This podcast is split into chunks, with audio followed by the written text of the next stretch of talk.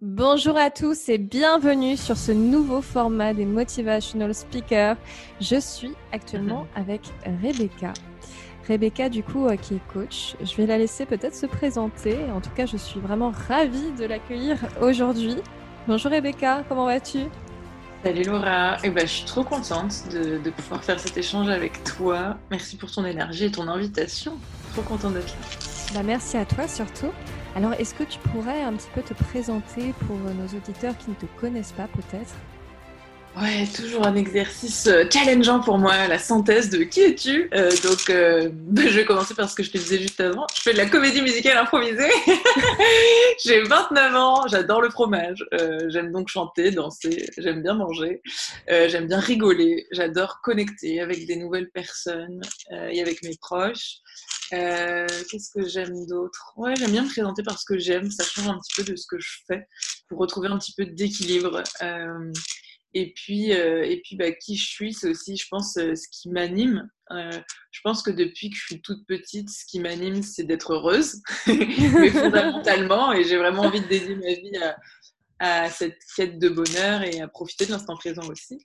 Et euh, sauf que le problème, euh, enfin, j'ai eu plusieurs problématiques dans ma quête de bonheur. Bah, la première problématique, c'était que euh, bah pour moi, pour être heureuse, j'avais besoin d'être heureuse aussi dans mon travail.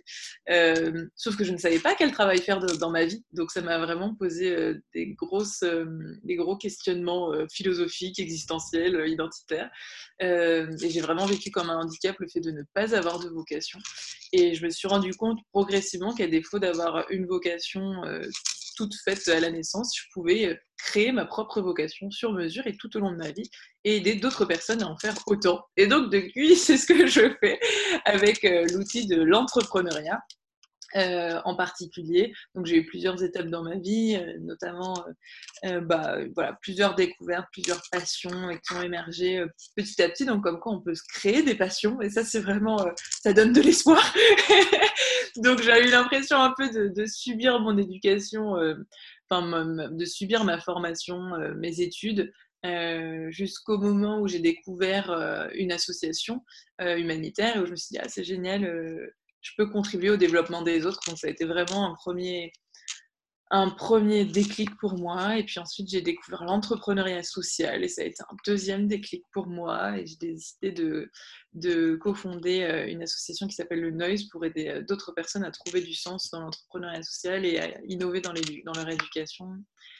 Et ensuite, j'ai trouvé voilà, plusieurs autres passions, euh, euh, dont euh, le développement personnel et professionnel.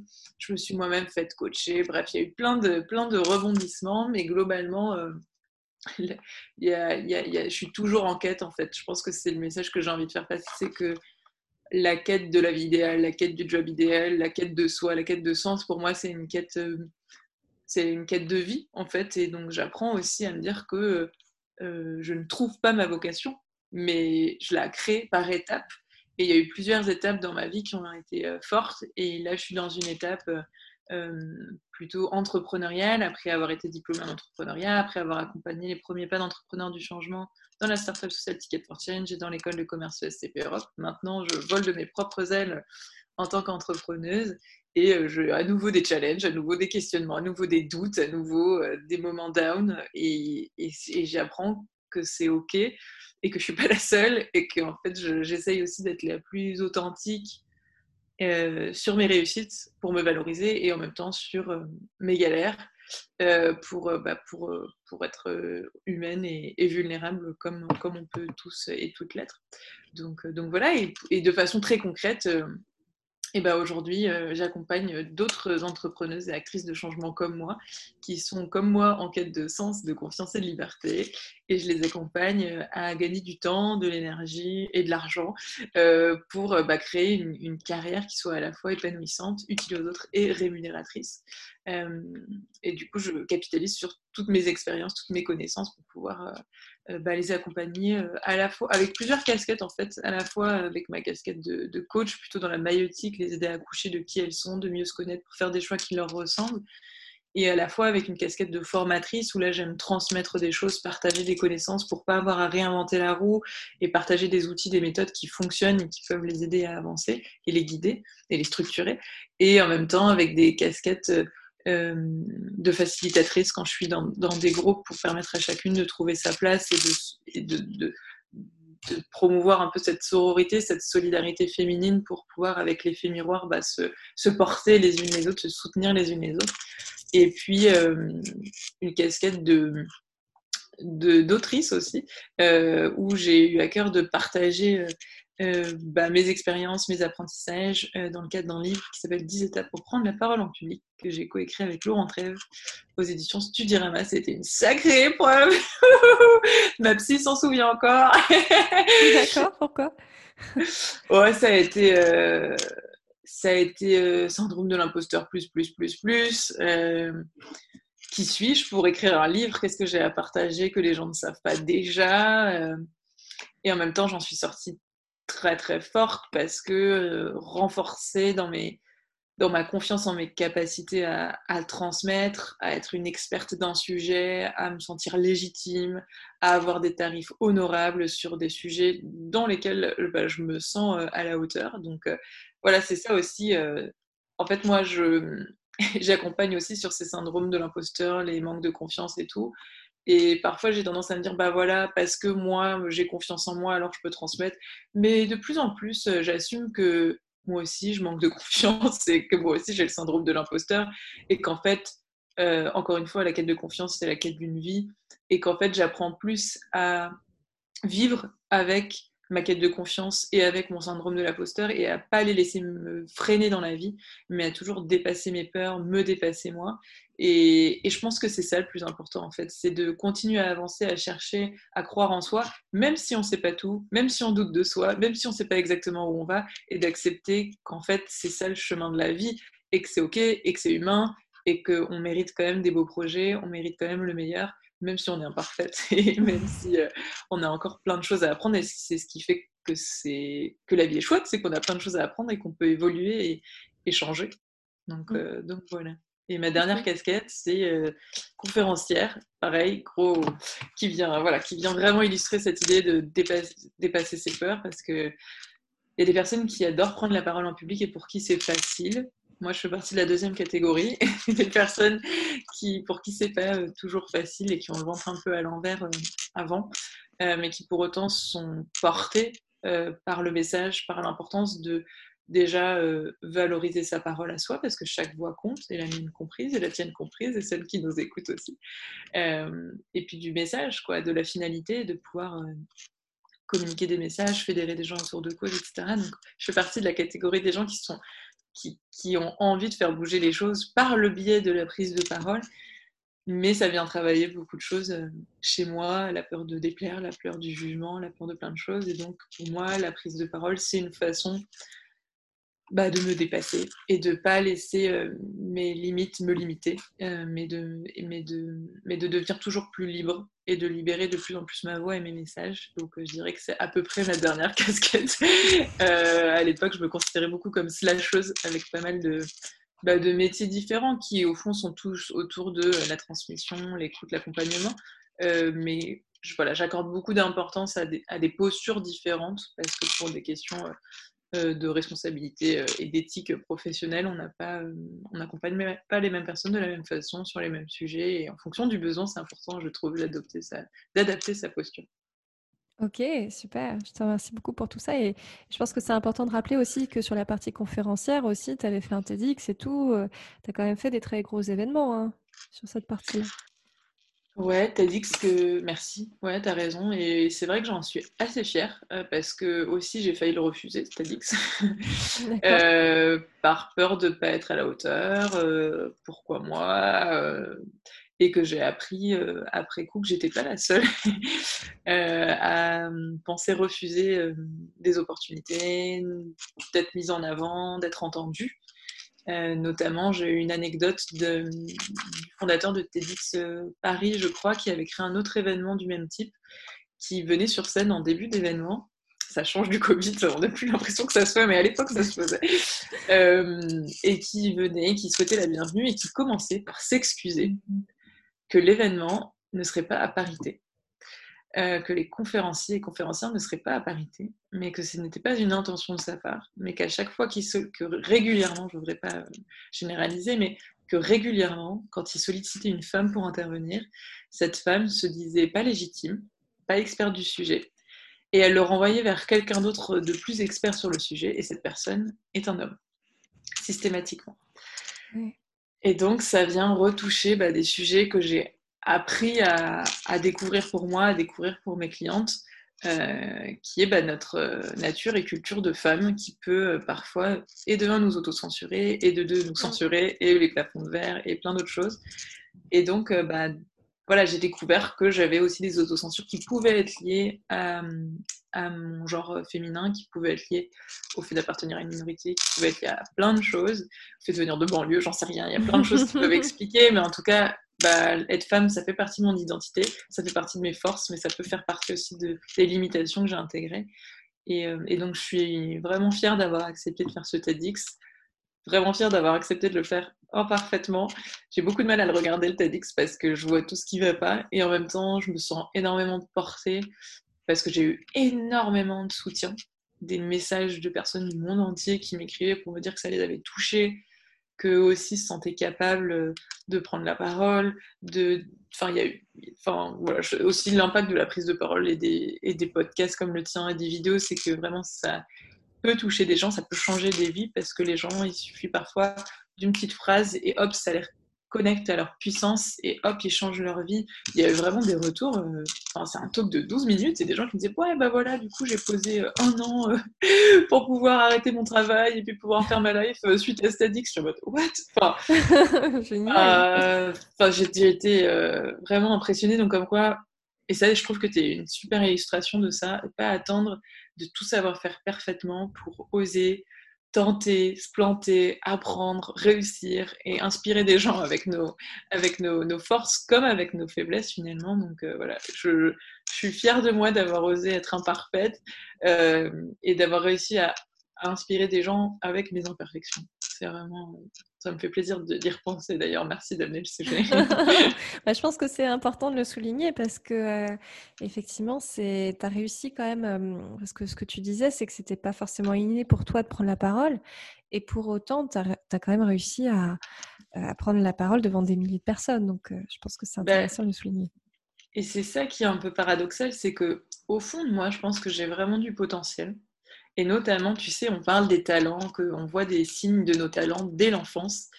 Et j'avais retrouvé un bulletin de genre collège où une prof écrivait en commentaire euh, excellent travail, mon, petit soit parfait, euh, bon élève. Euh, en revanche, ce serait bien que Rebecca arrête de prendre la parole en cours pour défendre ses camarades. et c'est juste trop drôle, quoi, parce que du coup, des petites, des jeunes, je prenais la parole en fait. C'était déjà quelque chose d'important pour défendre mes valeurs, pour défendre mes projets, pour défendre. Euh, euh, bah là, c'était sûrement des valeurs de justice, de solidarité, de, de, de, de je ne sais quoi d'autre. Et, euh, et, en fait, donc je pense que j'ai ce potentiel et que parfois notre potentiel, il est sous des couches et des couches de, de, freins, de limitations, de croyances limitantes, de peur, tout ça. Et du coup, je, j'ai aussi envie de déployer mon potentiel en en enlevant tout ça et aussi en, en assumant que c'est ma façon de prendre la parole, que c'est mon style d'oratrice de changement et que j'ai pas à rentrer dans la case. Souvent, c'est des hommes qui prennent la parole en fait dans les médias, dans, tout. Mm. C'est du coup, on l'a vu, hein, et à la fois des, des, censures extérieures et des censures intérieures et une culture et un monde patriarcal, etc. Mais du coup, d'assumer que ce sera mon genre, euh, avec des bégaiements, euh, avec des, bascules. Souvent, je bascule comme ça. voilà. Et en même temps, des forces où souvent on me dit que j'ai une super énergie, que les gens peuvent être inspirés, etc. Et au final, mais heureusement que je l'ai fait, euh, vu l'impact que ça a pu avoir. Heureusement que j'ai mis mon ego de côté de et si je me plante et les gens, qu'est-ce qu'ils vont penser de moi? Et heureusement que je me suis laissée porter par et si ça pouvait aider des gens et si je pouvais y arriver? Parce que derrière, aujourd'hui, le TEDx a plus de 400 000 vues. C'est ma vidéo la plus vue, bien sûr. Euh, et j'ai énormément de, bonnes relations qui ont été créées, de super matching avec des clientes que j'ai pu accompagner grâce à ça, de, voilà, de super rencontres, de super énergie. Et ça m'a permis de gagner confiance en moi. Et c'est ce qui ça fait partie des éléments qui m'ont donné suffisamment confiance pour me dire j'ai quelque chose à partager, je peux entreprendre en fait. Parce que moi, j'ai été je sais pas si tu as eu ça en tant qu'entrepreneuse, mais moi, j'avais travaillé avec euh, mes concurrents, entre guillemets. J'étais fascinée par mes concurrents, j'étais inspirée de tout ce qu'ils faisaient. Je me mais ils le font déjà tellement bien, il n'y a pas besoin que moi je rajoute un truc. Vraiment, c'était, j'aime trop ce qu'ils font, je les adore, j'ai travaillé avec eux, j'ai collaboré, j'ai été leur cliente, j'ai, enfin, tu vois, et je me suis dit, mais c'est déjà génial. Sauf que pourquoi il y a autant de personnes qui m'écrivent? Si, les besoins sont, s'il y a déjà plus de besoins et s'il y a déjà assez d'acteurs pour y répondre. Et ça m'a, ça a été un tremplin pour moi au fur et à mesure de me dire, mais je peux avoir confiance que mon message peut aider des gens, que j'ai quelque chose de particulier, que chacun en fait, c'est pas quelque chose de de je sais pas comment dire parce que on peut dire mais elle est super prétentieuse cette nana peut-être mais en tout cas je suis sûre que chaque personne en fait a quelque chose de précieux à apporter et que c'est pas parce qu'il y en a d'autres qui le disent différemment qui font des choses différemment que ça veut dire que soit on n'a pas quelque chose de singulier à apporter et donc ça m'a aidé euh, ce défi que je me suis lancé ce retournement de ventre, etc., ça m'a permis bah, d'avoir beaucoup plus confiance. Et souvent, en se lançant des défis comme ça qui nous font peur, on passe un nouveau palier de confiance, un nouveau palier d'élargissement de zone de confort. Et donc, finalement, après le défi, souvent, on en ressort avec un niveau de confiance, mais qui a tout explosé, en fait. Et ça m'est encore arrivé euh, la semaine dernière où j'ai donné une conférence, euh, on en parlait tout à l'heure, qui s'appelle euh, Connaître sa valeur pour être reconnu et rémunéré à sa juste valeur dans la semaine de l'entrepreneuriat écoféministe, et où j'ai eu le syndrome de l'imposteur avant, et où je me suis dit, mais qu'est-ce que je veux raconter? Qu'est-ce que. Bon, fait chier? Disons-le. il revient ce connard. Et on pourra biper euh, les. Mais bon, soyons franches, j'étais vraiment embêtée. Euh, et, en fait, j'ai décidé de faire une partie de la conférence là-dessus pour être authentique. Et, euh, et, ça a été encore une fois pas forcément évident en amont de croire en moi, de croire que j'avais des choses à partager. Et au final, encore une fois, je suis sortie de là, mais empowerée de ouf à croire en moi plus que jamais. J'ai eu euh, ma base de données de, personnes qui suivent dans ma communauté qui a doublé en une seule journée le jour de la diffusion de ma conférence. Plein de gens qui sont venus me suivre et donc bah, et plein de gens qui m'ont dit ce que ça leur avait apporté, ce qu'ils avaient pu faire après. Et donc je me suis dit, bah, c'est bon quoi. Tu n'es pas prétentieuse, tu as vraiment quelque chose à apporter et tu trouves les personnes euh, qui correspondent à ce que tu as besoin d'apporter. Et, et j'ai passé un palier de confiance et j'essaye du coup d'ancrer ces souvenirs, de faire des ancrages pour me rappeler la prochaine fois que je suis légitime. Euh, fuck le syndrome de l'imposteur. Je peux avoir confiance en moi et je peux, euh, et je peux parler à des femmes qui en ont besoin et s'entraider dans nos projets, etc. Donc euh, voilà, l'encouragement à ne pas se laisser freiner par ses, par ses doutes, par ses croyances, par son syndrome de l'imposteur, mais vraiment de se lancer des défis et puis de, pouvoir apprendre de ces défis, rencontrer des personnes euh, pour en sortir euh, beaucoup plus euh, assurée, affirmée et puissante. Je me suis vraiment, j'ai vraiment senti. Je voyais beaucoup de coachs qui disaient j'aide les femmes à se reconnecter à leur puissance intérieure et je savais pas trop ce que ça voulait dire. Ça me parlait pas trop comme terminologie, mais vraiment à la fin de cette journée de conférence et de live, et je me sentais connectée à ma puissance et j'ai complètement improvisé un live Instagram genre j'ai raccroché le live question-réponse avec les conférencières et j'ai improvisé un live en mode ouais j'ai une super énergie j'ai envie de partager je sais pas quoi dire mais dites-moi ce que dites-moi en commentaire et j'ai improvisé pendant 30 minutes et j'étais euh, juste connectée à moi et peu importe en fait si ça intéresse pas les gens peu importe si euh, j'ai pas l'air intelligente ou si les gens m'aiment pas ou si j'étais juste moi-même et j'avais envie de parler j'avais envie de partager je sentais que j'avais des choses à partager et j'ai partagé mmh. Et c'est tellement agréable de se reconnecter à sa puissance. Et plus je me connecte à ma puissance, plus les autres connectent à leur puissance. Plus moi je me libère, plus les gens autour de moi se libèrent. Bien sûr, c'est un miroir, c'est ça. Et dans les commentaires, il y avait des femmes qui répondaient ah ben, Ça me donne trop envie de partager, euh, la semaine prochaine je vais faire ça. Et, et je me suis dit Mais c'est. Et pourtant, j'ai pas, pas eu l'impression de dire des choses concrètes de pas dire allez-y, euh, voilà comment se lancer pour partager. J'ai pas eu un tuto pour former tout. Juste, j'étais dans une énergie qui a été communiquée en mode ah ouais moi aussi j'ai envie d'avoir cette énergie, allez j'y vais quoi. Donc euh, c'est aussi surtout ce qui est invisible, les énergies ça joue énormément. Donc euh, mm. ça, permet aussi un peu lâcher cette idée de ah, j'ai besoin de connaître des trucs de ouf pour pouvoir être utile aux gens. Parfois c'est aussi juste une énergie, un dynamisme, un optimisme, de la motivation, de l'inspiration. C'est pas toujours euh, concret, euh, rationnel, factuel. voilà, c'est une expérience qui est beaucoup plus riche. Quoi. Mmh, oui, tout à fait. C'est très intéressant ce que tu dis, notamment sur euh, toutes les stratégies un petit peu d'auto-sabotage euh, qu'on peut mettre en place. Euh, moi, je sais que je les avais aussi hein, en étant, on était, enfin, disons que moi maintenant, je me suis spécialisée sur l'hypersensibilité, mais et sur les problématiques de communication. Mais c'est vrai qu'en communication orale, on voit énormément on voit énormément ces problématiques. moi, je me disais, bah, finalement, les leaders, c'est que des hommes, quoi. Où il n'y a qu'un leadership masculin et en entreprise, moi, je me disais, mais finalement, là, je suis que sur mon énergie masculine, en fait.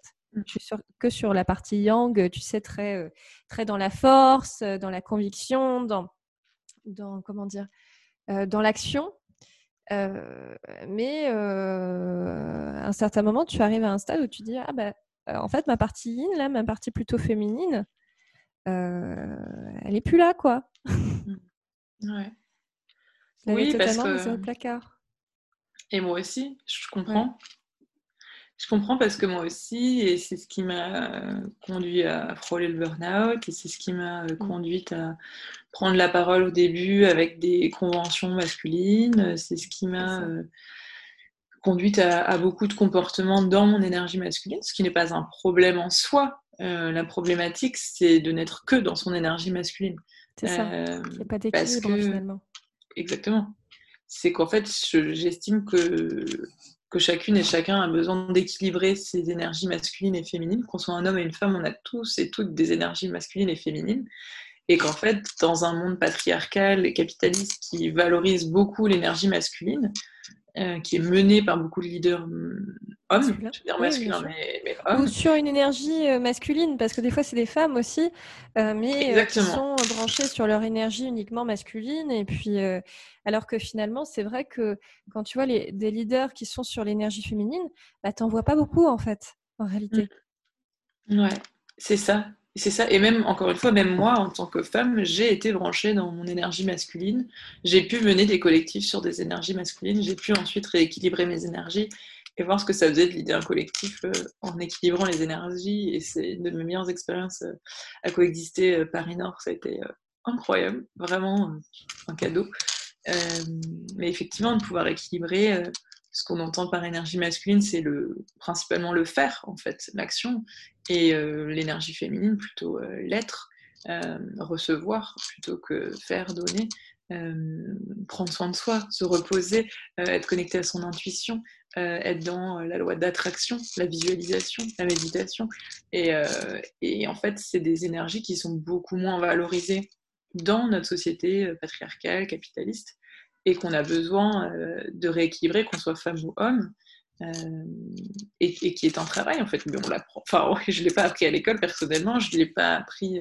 Enfin, je l'ai appris assez tardivement en fait. Et, et c'est d'ailleurs aujourd'hui des énergies que je travaille à accompagner, à rééquilibrer, à rééquilibrer ça. Moi, je travaille beaucoup avec des femmes comme moi qui ont qui ont subi des épuisements professionnels, hyperactives, euh, voire même euh, slasheuses.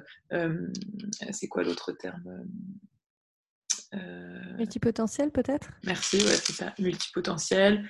voilà, énormément, énormément dans l'action, qui traduit aussi un manque de confiance, parce que moi, pourquoi j'étais autant dans l'action? C'est parce que je voulais prouver ma valeur, je voulais prouver que je savais faire, je voulais prouver que j'étais une bonne salariée, que je méritais mon salaire, que je méritais d'être aimée.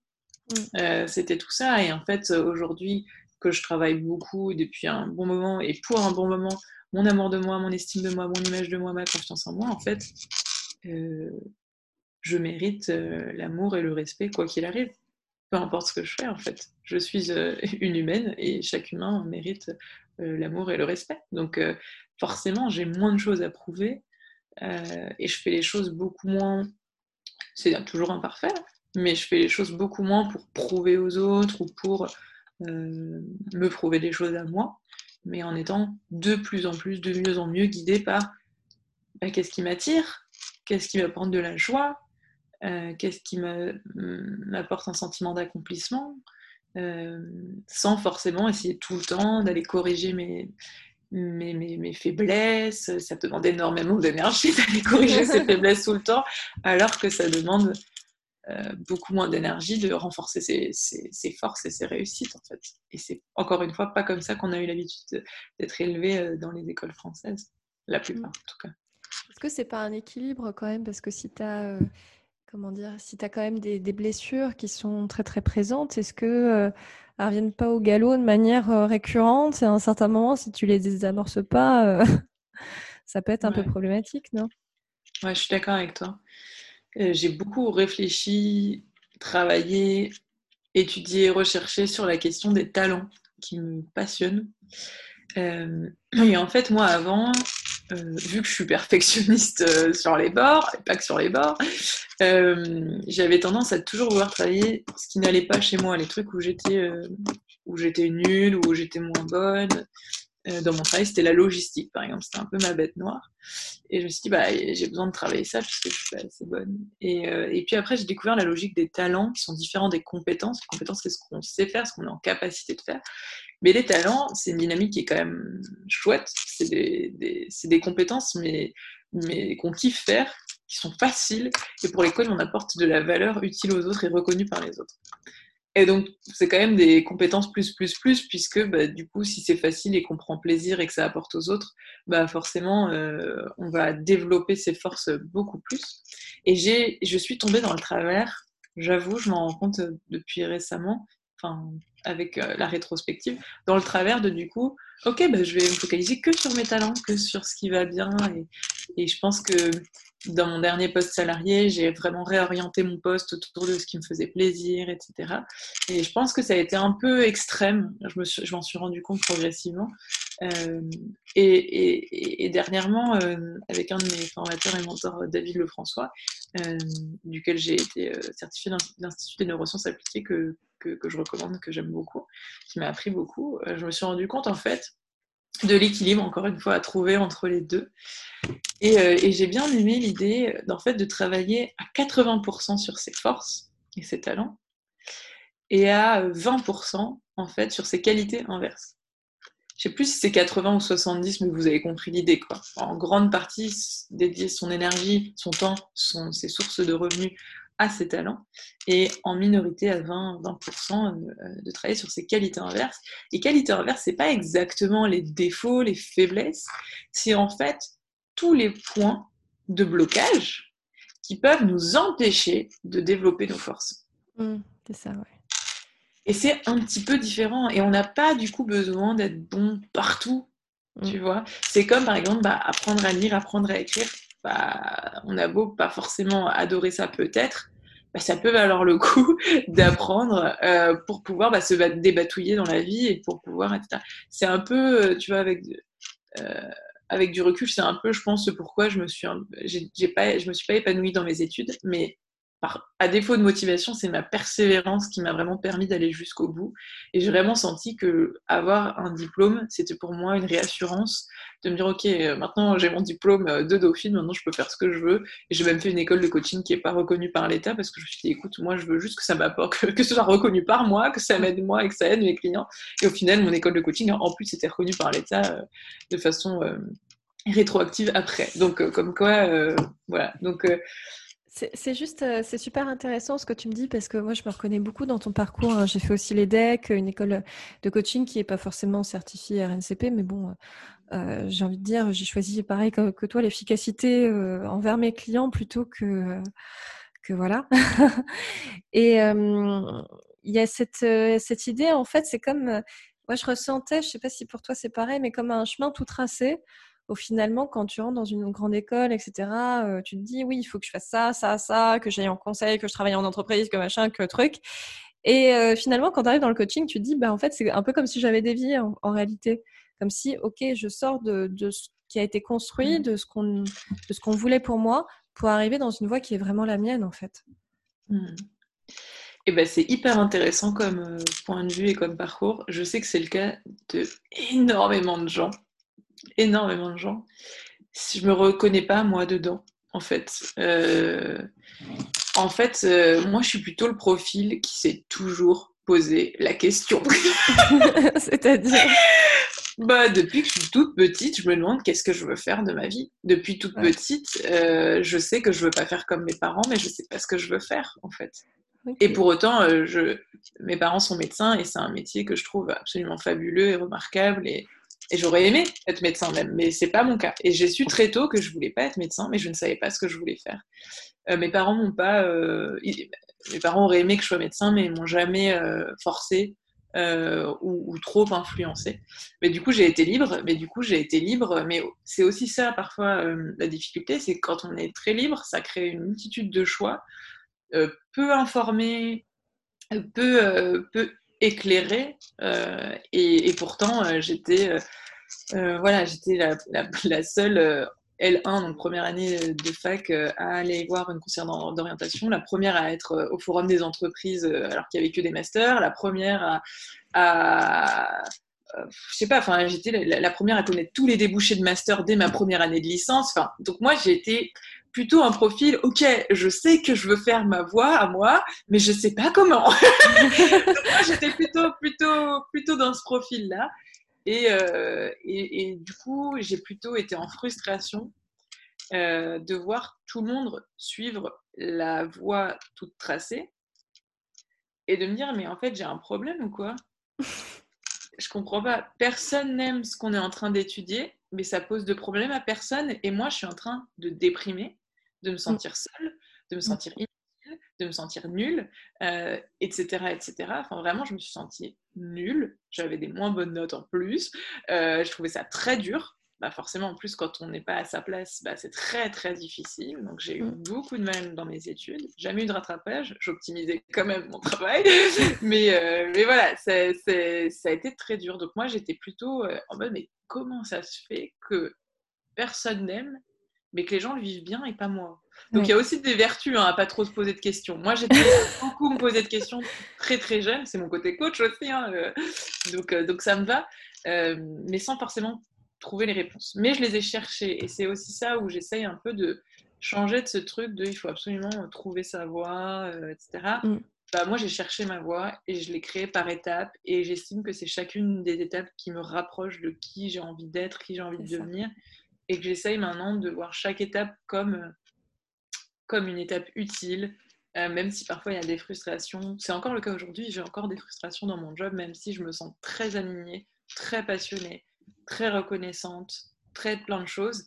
Euh, parfois, euh, j'envie d'autres personnes, parfois, je sens qu'il y a des choses qui, pourraient être mieux, parfois. Enfin, voilà, peut-être. Enfin, voilà, et c'est complètement OK. Et, j'ai envie de construire ma vie comme ça par étapes. Et je suis sûre que le fait d'être passé par cette voie toute tracée, peut-être toi, ce sentiment-là, bah, c'était le chemin pour toi, tu vois.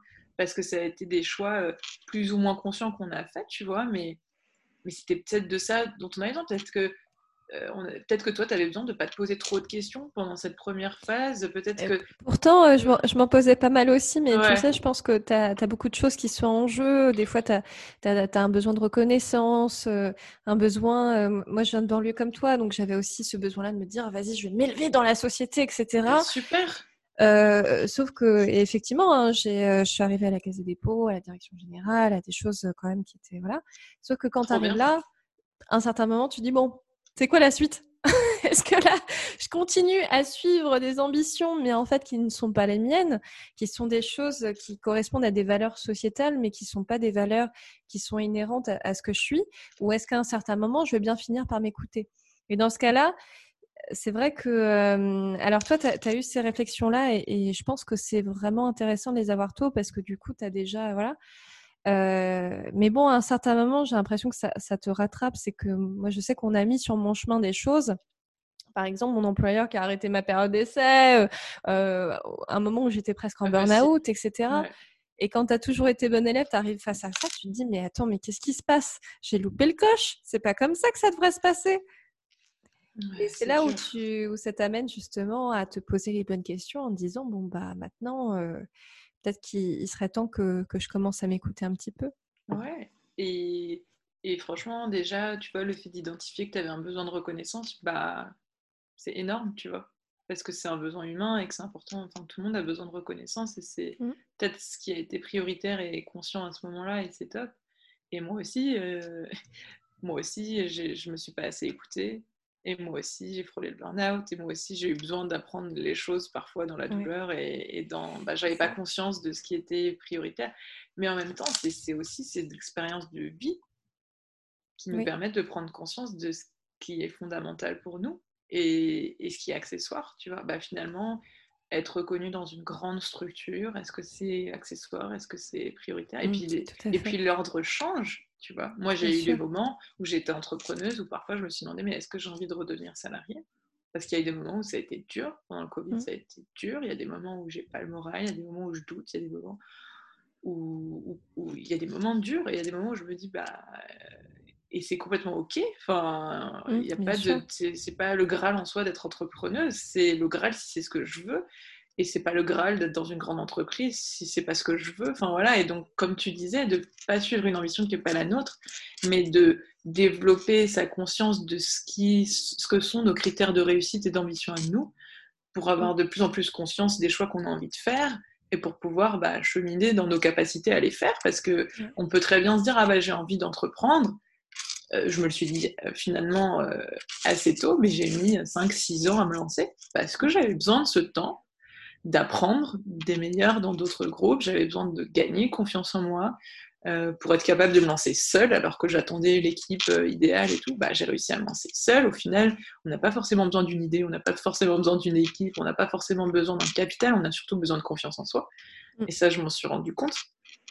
Donc, je me dis que chaque étape est, est, personnelle et chaque étape est sûrement pour le mieux. Euh, et il n'y a pas de jugement. Enfin, je pense que c'est super important d'être indulgent avec soi. Euh, sur le fait que bah, on chemine quoi enfin personne n'est devin on sait pas euh, enfin pour moi c'est le chemin d'une vie que de savoir euh, qui on est ce pourquoi on est fait ce pourquoi on est en vie enfin et donc que chaque étape nous permet de clarifier ce qui est bon ou pas pour soi là où on, est doué et ce qu'on a envie de partager au monde donc d'avoir peut-être de l'indulgence voilà, par rapport au fait que voilà, j'ai choisi des études qui ne m'ont pas passionnée, par, par, le fait que je me suis épuisée euh, au. Depuis le lycée, je dormais trois heures par nuit, euh, j'étais une zombie. Depuis, depuis très jeune, c'était n'importe quoi. Et en même temps, bah, j'avais besoin de passer par là et j'ai fait de mon mieux. Et aujourd'hui, je dors minimum 7 heures par nuit et c'est un des changements dont je suis le plus fière. Euh, maintenant, je passe à 8 heures cette année d'ailleurs parce que j'ai assumé que j'étais une grosse dormeuse et qu'en fait, 7 heures, ça n'était absolument pas suffisant, même si c'était un gros progrès x euh, 2,5. Euh, voilà. mais voilà, et d'avoir aussi l'indulgence sur le fait que bah, chacune fait de son mieux et que, et que si à un moment il y a quelque chose qui me pose vraiment problème, bah, il est toujours temps de changer. Oui, tout à fait. Oui, c'est très intéressant ce que tu dis, c'est que finalement, euh, si je résume un petit peu, qu'il n'y a pas de bonne ou de mauvaise situation, de bonne ou de mauvaise expérience, euh, pas de, enfin voilà, que qu'une expérience est plus ou moins agréable, euh, mais que dans tous les cas, ça nous apprend finalement et que ça nous fait passer aussi à l'étape d'après, quoi, en gros. Mmh. Ouais, c'est plus facile à se le dire quand on est dans une étape de vie qui est confortable, qui est agréable, où ça se passe bien. Et on a moins envie de se le dire quand ça va moins bien. Euh, je pense aussi euh, aux situations amoureuses, euh, les, situations de couple aussi. Mais pourquoi là, ça se passe pas bien Pourquoi je trouve pas de copain Pourquoi le copain avec qui je suis, ça se passe pas bien Enfin, c'est pas chaque chaque expérience est là pour nous apprendre sur nous, et pour nous. Enfin voilà, et, et du coup, c'est super euh, important. Ça me rappelle la, phrase d'un ami euh, qui habite pas très loin d'ailleurs de là où je suis, euh, qui, m'avait dit à un moment où je me sentais au bout de ma vie, où je pensais arrêter justement l'entrepreneuriat aussi. Je pense qu'on a eu tous des phases comme ça, de se dire «Ah, là, j'en peux plus, je bah vais arrêter, etc. Et c'est normal. Et qui m'a dit cette phrase mythique il m'a dit, mais tout passe. Mmh tout passe, que ça soit une rupture amoureuse, que ça soit des moments de bas. Quand on a des moments de bas, en général, on, va avoir le moment de haut aussi derrière. C'est vrai. C'est vrai, c'est vrai, c'est vrai. Ce qui nécessite parfois un petit peu de patience, un petit peu de persévérance, un petit peu de résilience et un petit peu de... Je sais pas trop ce que c'est, mais je me rends compte que moi, parfois, je fuis un petit peu le malheur, la douleur, la souffrance. Et euh, à force de vouloir chercher le bonheur, tu vois, je, j'ai peur d'être malheureuse, j'ai peur. Et, souvent, en plus, en tant que coach en, dev perso et tout, euh, ah, t'es heureuse, toi bah, euh, euh, bah, ça dépend. J'ai envie de te dire, ça dépend. Il y a des moments où je suis heureuse, il y a des moments où je suis triste, il y a des moments où je suis en colère, il y a des moments où j'ai peur, il y a des moments où j'ai honte.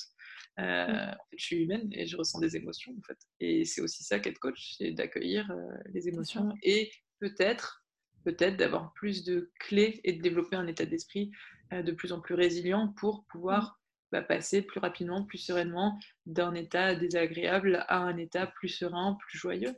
Euh, mais non, je ne suis pas toujours heureuse. Euh, mais, du coup, dans cette quête de bonheur, je pense que j'ai besoin aussi d'accepter les moments de souffrance et que, et que comme tu dis, c'est sûrement des étapes en fait, tu vois, à plein de moments. D'ailleurs, quand je, quand je racontais des histoires tout à l'heure, euh, plein de moments de souffrance ont été suivis par des moments de grande joie, de grand accomplissement. De... Donc euh, souvent, euh, mes souffrances, mes échecs sont souvent le lit de réussite, de, de, de force, de...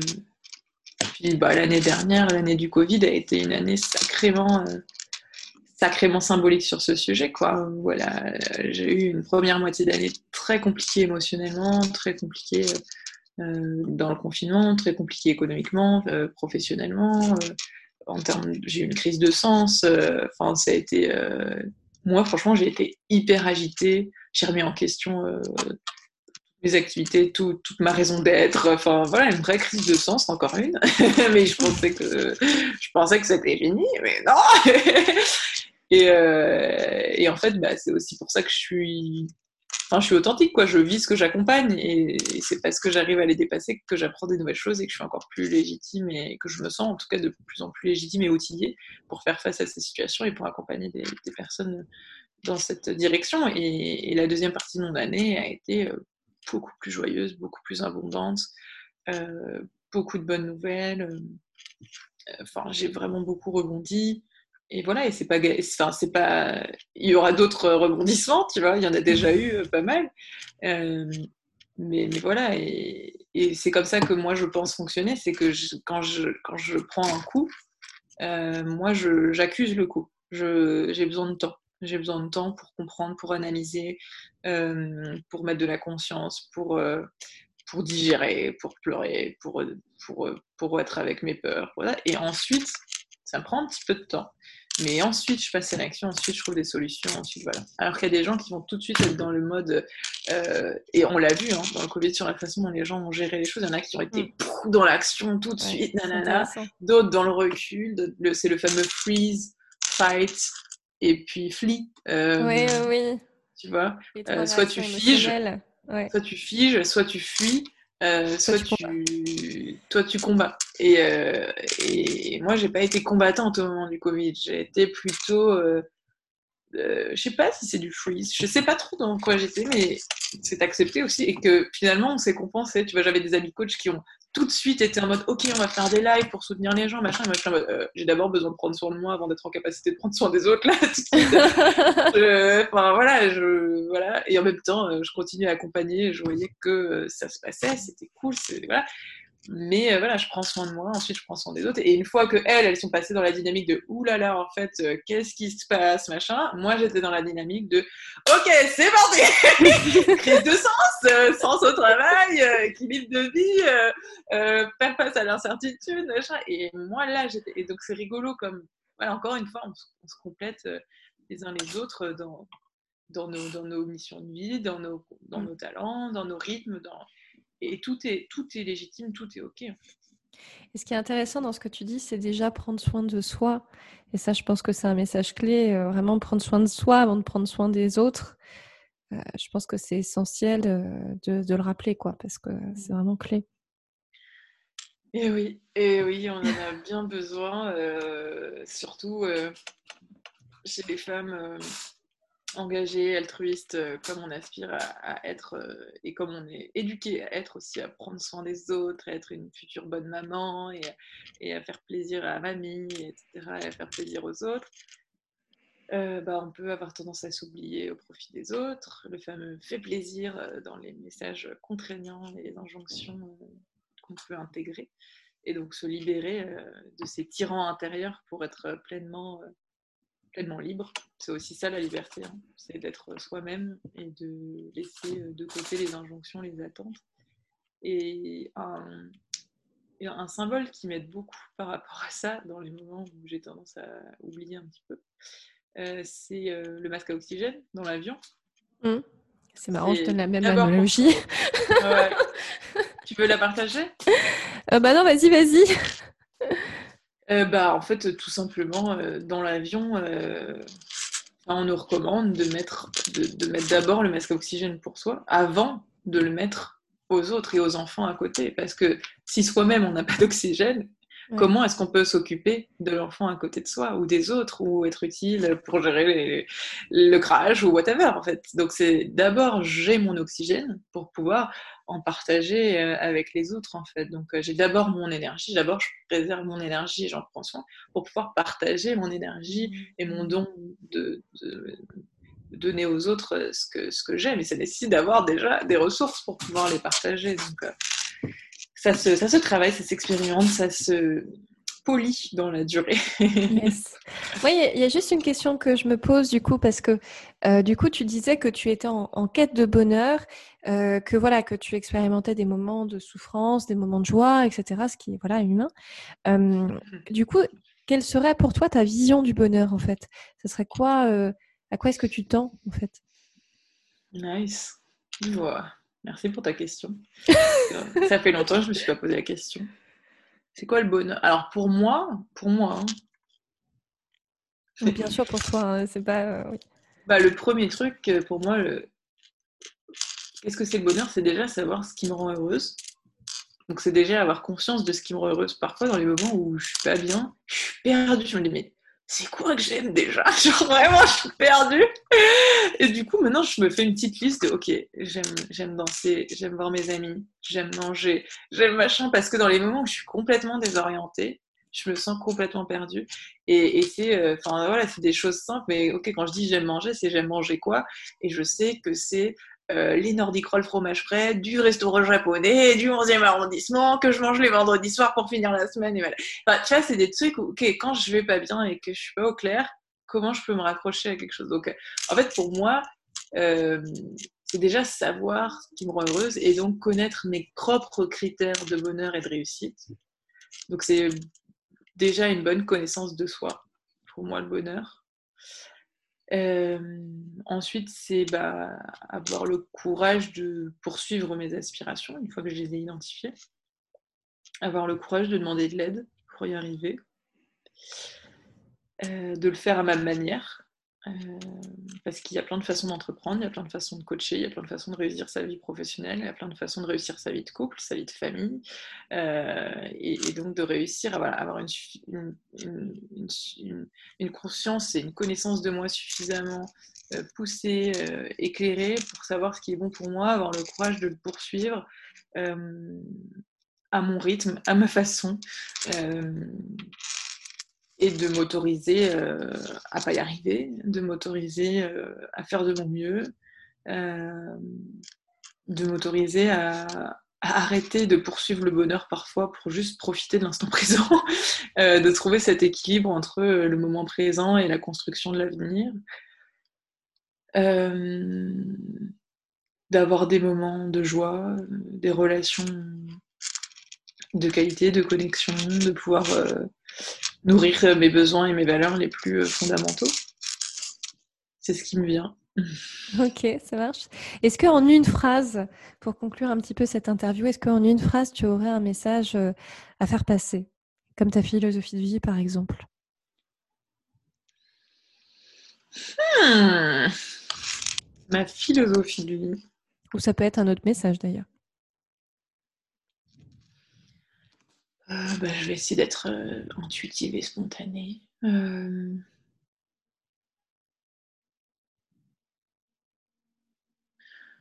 bah, je dirais un mot, c'est la quête.